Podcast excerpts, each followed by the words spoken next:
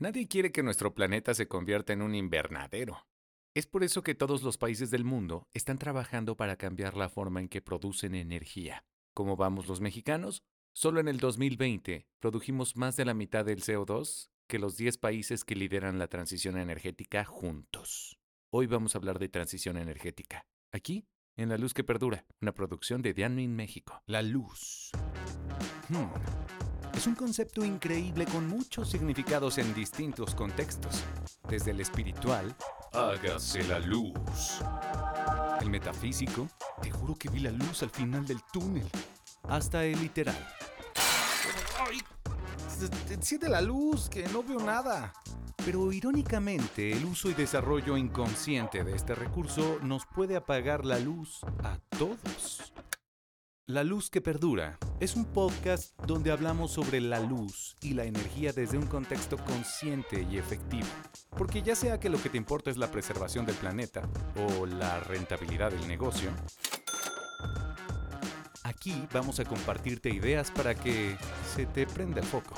La Luz que Perdura, una producción de Dianmin México. Alex, eh, vamos a platicar el día de hoy sobre la transición energética. ¿Cómo hacemos ese cambio? ¿Te parece si para empezar nos ayudas a definir qué es la transición energética? Perfecto, Jorge, con mucho gusto. Mira, la transición energética básicamente se trata de cambiar el sistema energético que tenemos actualmente. El sistema energético está basado ahorita en utilizar eh, combustibles fósiles. Entonces la transición energética lo que busca es dejar de utilizar esas tecnologías obsoletas y buscar los mecanismos para utilizar energías más renovables que no contaminen el ambiente y que ayuden a eh, em, eh, bajar las emisiones de carbono en la atmósfera. Para eso se están utilizando ya muchas tecnologías. Este, en los últimos años la fotovoltaica es la que ha tenido mejor repercusión junto con la eloica. Y estas dos tecnologías se están sumando ya a las, unas tecnologías que ya están más maduras, en este caso la hidroeléctrica y la termoeléctrica. Okay. Que estas son las tecnologías que están en punta para esta transición que ya inició. Y, es un fenómeno internacional, ¿no? O sea, todos los países están buscando eso al final. Todos los países están inmiscuidos en este tema. Eh, la mayor este, importancia que se le ha dado es por medio de las Naciones Unidas. Ellos han tenido algunas reuniones a lo largo de varios años. La última que tengo conocimiento fue en París, en el 2021, si no mal recuerdo, este, donde se establecieron algunos este, mecanismos y un acuerdo internacional para tratar de, mitigar el calentamiento. Este, reducirlo si es posible en medida de, de 2 grados por debajo de los niveles que estaban antes de que iniciara la revolución industrial, antes de que se iniciara todo este proceso. Entonces, esa es, la idea, esa es, la meta que, tiene, que tenemos todos los países este, y poder bajar ese, calentamiento. ¿no? Lo que va a ayudar mucho al, al clima, este, nos va a ayudar también en el sentido de que ya no haya tantos este, incendios, que no se estén este, deshaciendo los glaciares, este, la subida del mar, todos esos cambios huracanes que son, afectan mucho también al planeta. ¿no? Entonces este, se están haciendo varios trabajos ya a nivel internacional, algunos mecanismos para poder lograr esta, esta transición energética. y aquí en nuestra casa, en temas de leyes, ¿hay algo ya que se está haciendo, cierto? Sí, es correcto. Eh, el 24 de diciembre del 2000 21, perdón, el 24 de diciembre de 2021, si no mal, si no mal tengo el dato, este, se hizo la publicación en el Diario Oficial de la Federación, este, donde se estableció la Ley de Transición Energética para México. Este, esta ley lo que busca es, lo que comentábamos, este, optimizar, optimizar el sector energético de una manera más inteligente, eh, que no haya tanta contaminación en, el, en la atmósfera porque esta contaminación, bueno, pues es el efecto invernadero, que es por medio de los gases, entre ellos el más común que es el dióxido de carbono, que viene del sector energético. Entonces lo que busca esta ley es entablar las, los mecanismos, la tarea, que es por medio de la CONUE, la Comisión Nacional del Uso Eficiente de la Energía, que pertenece a la Secretaría de Energía. Entonces ella es la encargada de buscar estos mecanismos. Ok. Oye, y en temas de eh, luminarias públicas, que es la especialidad de Yanmin y por supuesto la tuya, ¿Cómo está más o menos constituida la infraestructura del alumbrado público en México? Fíjate que el alumbrado público aquí en México pues es, este, es una necesidad muy latente. Este, desgraciadamente en México es una, una necesidad social insatisfecha. porque se han hecho algunas encuestas, entre ellos este, por medio del INEGI, eh, donde se, está, se estableció que de dos de cada tres ciudadanos que fueron entrevistados, eh, ellos argumentaban que se sentían inseguros en las, en las calles, se sentían inseguros en las avenidas porque no había alumbrado o el que había era muy ineficiente. Entonces, bueno, el alumbrado público, pues lo, el que se encarga de darle el servicio, pues son los ayuntamientos, ¿no? Ellos son los que se encargan de suministrar este, más bien de dar este servicio. Y bueno, en los ayuntamientos básicamente el 2.25% de lo que genera de consumo el alumbrado público es en base a lo de la energía a nivel nacional, representa el 2.25%. Y para los municipios les genera un, más bien un gasto de sus recursos propios de un, entre un 5 un 10% que tienen que ellos que invertir en alumbrado. En Entonces, alumbrado. Exactamente, por eso la importancia de que ellos también tengan ese, ese, ese, esquema de poder cambiar energías más renovables y cambiar el alumbrado con luminarias LED eficientes, este, duraderas y sobre todo con luminarias solares. ¿Y cuánto, o sea, cómo se cobra eso? ¿Cuánto cuesta? O sea, porque eh, como que no queda muy claro. O sea, lo, lo hablábamos un poco afuera del aire de este tema y me decías que hay dos vías, ¿no? Por las que se cobra el servicio de, de alumbrado público, porque uno ve las luminarias encendidas y dices, oh, por arte de magia, pero no, o sea, alguien la está pagando, ¿no? Sí, es correcto. Sí, mira, este, hay dos maneras de cobrar la, energía. Este, el pago del suministro del alumbrado público, el ayuntamiento con recursos propios se lo paga a Comisión Federal. Esos recursos propios, bueno, los tiene que él captar de la siguiente manera, ya sea por impuestos, en este caso el pago de predial, que es el que nos viene costando a nosotros dentro de sus impuestos, y es como la manera en cómo ellos recaudan y pagan el servicio a Comisión Federal. Y la otra manera en que se está haciendo este, es por medio de, del derecho de alumbrado público. ¿Qué quiere decir? Que, que, el ayuntamiento le pide a comisión de que en el recibo que nos llega a tu casa, que me llega a mi casa, que ahí venga ya el, pago de la cuota por el derecho de alumbrado público. Entonces, el problema es de que si en tu casa tienes alumbrado público, pues que, que, a todo dar, ¿no? Pero si en mi casa salgo y no tengo alumbrado público, independientemente si Toca pagar. yo lo tengo que pagar, ¿no? Entonces, básicamente de los dos esquemas, al final de cuentas viene saliendo de nuestros impuestos, ¿no? Entonces, ahí es donde la manera en cómo están cobrando este, este esquema dentro de donde pagamos por el derecho de alumbrado público, alrededor son como 21 estados que están utilizando ese esquema y de los que pagan directamente de sus arcas, creo que son como 11 estados. Ok, pues más de la mitad. Nos toca a todos. Exactamente. Como quiera, pues alguien paga eso y, y, de alguna manera pues sale de los impuestos que todos pagamos. Es correcto. Pero ¿cómo se calcula? O sea, porque yo creo que eso es una constante. Si le preguntas a cualquier persona si tiene claro cómo le cobran la luz, pues no, pues hay un medidor, pero pues lo puso quien cobra. Entonces ese es juez y parte.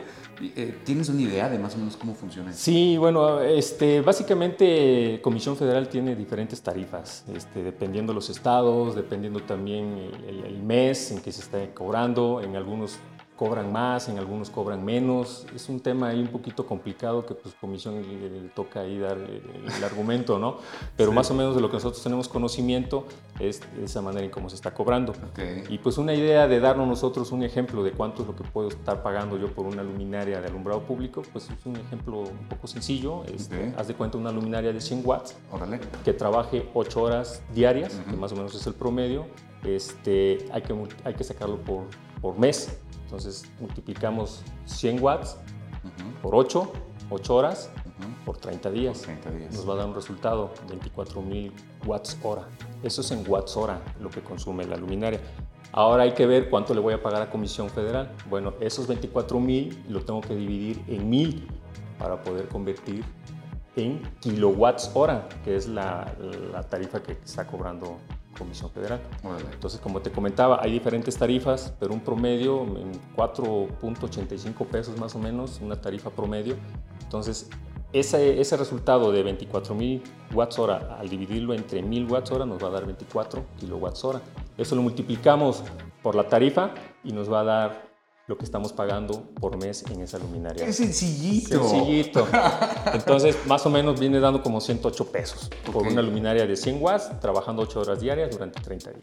Órale. Esa sería la manera en cómo un usuario podría darse una, una idea de cómo está el tema, ¿no? Ok, ya no parece tanto, pero si multiplicas por los millones de luminarias que hay, que todavía utilizan energía eléctrica porque hay alternativas solares, por Exactamente. pues sí es una lana, ¿no? Sí, una lanísima. Por eso es la importancia del alumbrado público, de poder cambiar tecnologías más, más, este, más renovables, utilizar luminarias solares, como tú lo comentas, es importantísimo, porque estaríamos hablando de cero pesos sí, general. Como lo comentamos en el programa pasado, porque estamos utilizando la energía que es gratis, que no nos cuesta a nadie, que la tenemos todos los días, que es la energía del sol, ¿no? la energía fotovoltaica. Entonces, pues esa es una parte importante de poder hacer este, este tipo de cambios. Hay criterios que no están del todo claros respecto a eh, cómo se asigna una tarifa, ¿no? Para una zona o no.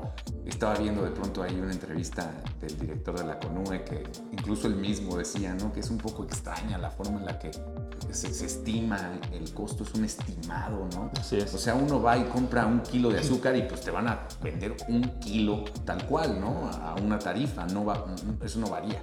Pero en el caso de la luz sí. O sea, incluso me hablabas tú, por ejemplo, uno podría decir, bueno, podríamos aplicar el criterio de la cercanía. Hay una hidroeléctrica que está muy cerca de un poblado que tiene una tarifa que es más costosa incluso de lo que nosotros pagamos. Es correcto, Jorge, así es. Así se están dando las situaciones y son cosas que desconoce uno como usuario, dice, trata uno de investigar. Pero sí hay ese tema, ¿no? Que es increíble que dentro de una núcleo eléctrica las personas que viven alrededor estén pagando más luz de las que se pagan, por ejemplo, en la Ciudad de México, por decirte algo, ¿no?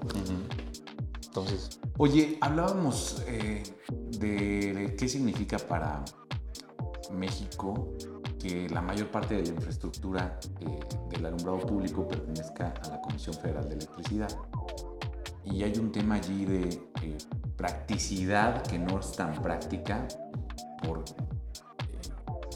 que se cuelgan de pronto de algunos postes, etcétera, ¿no? ¿Por qué no me ayudas a, a entender un poquito más cuál es el costo de, que estemos colgándonos de esa infraestructura.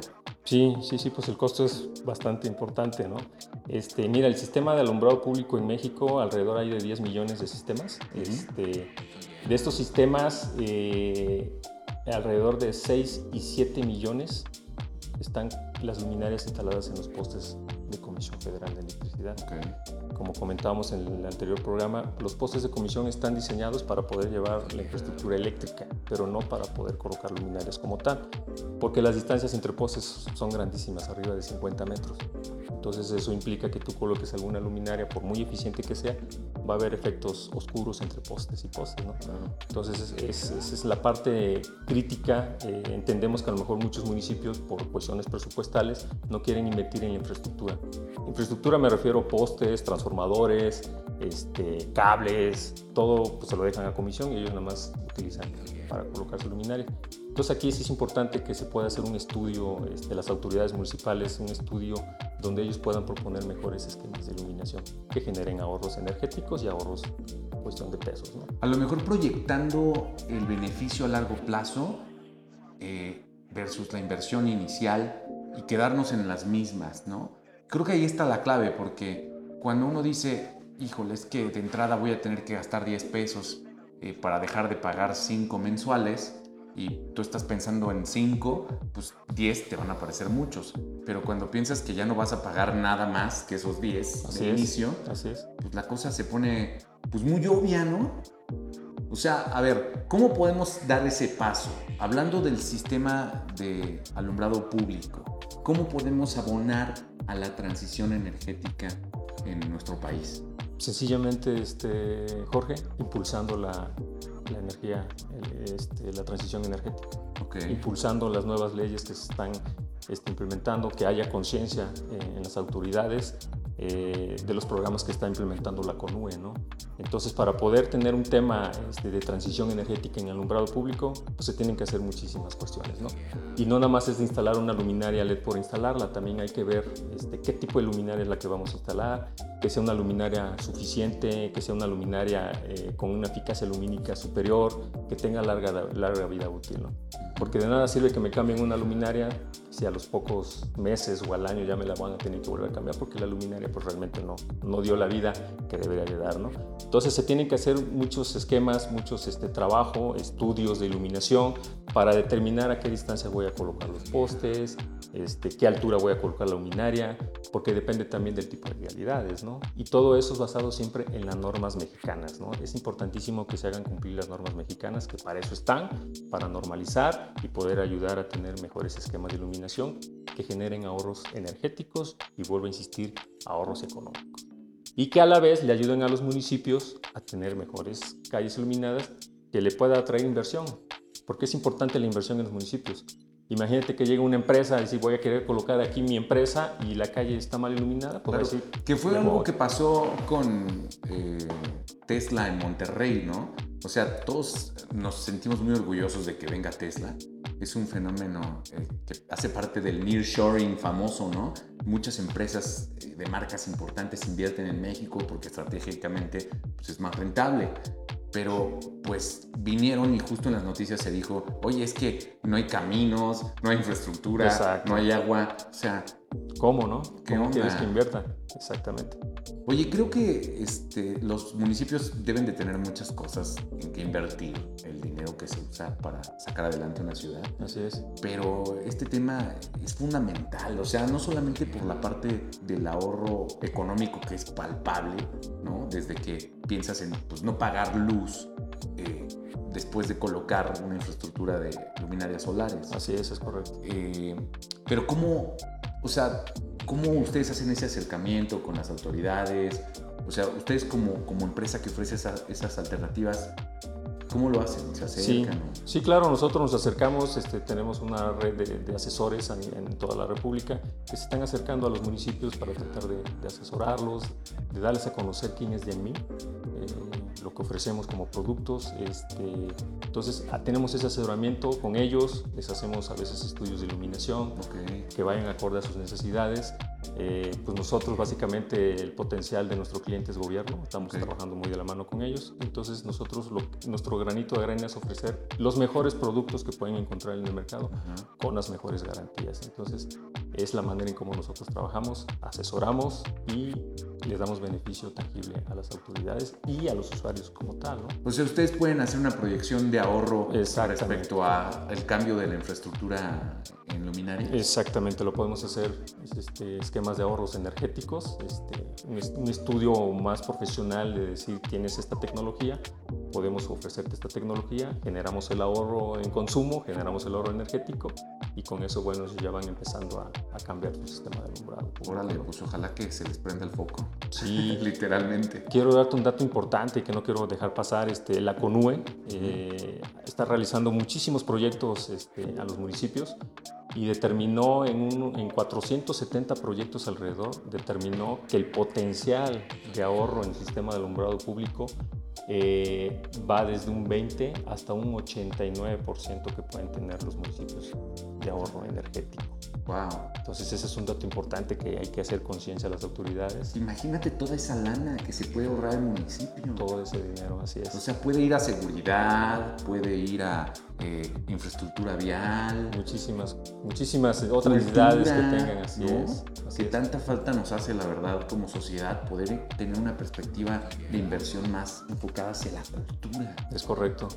Así es, Jorge. Entonces sí es importante que, estén trabajando. Nosotros estamos con las puertas abiertas, este, lo que necesiten. Nosotros, tanto autoridades como iniciativa privada, estamos en la mejor disposición de poder aportar el granito de arena para este, esta transición energética, ¿no? ofreciendo los mejores productos. Ya en los próximos episodios de La Luz que Perdura vamos a platicar un poco más a fondo sobre esos programas que le brindan recursos a los municipios para poder hacer ese tipo de inversiones. Perfecto, me parece excelente, me parece excelente y va a ser muy interesante la plática. Muy interesante. Excelente, Alex.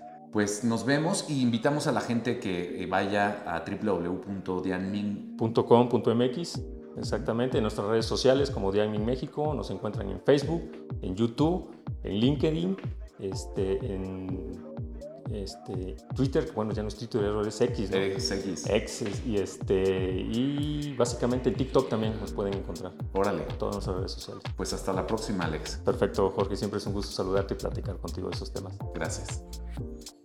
La luz que perdura. Una producción de Dianming México.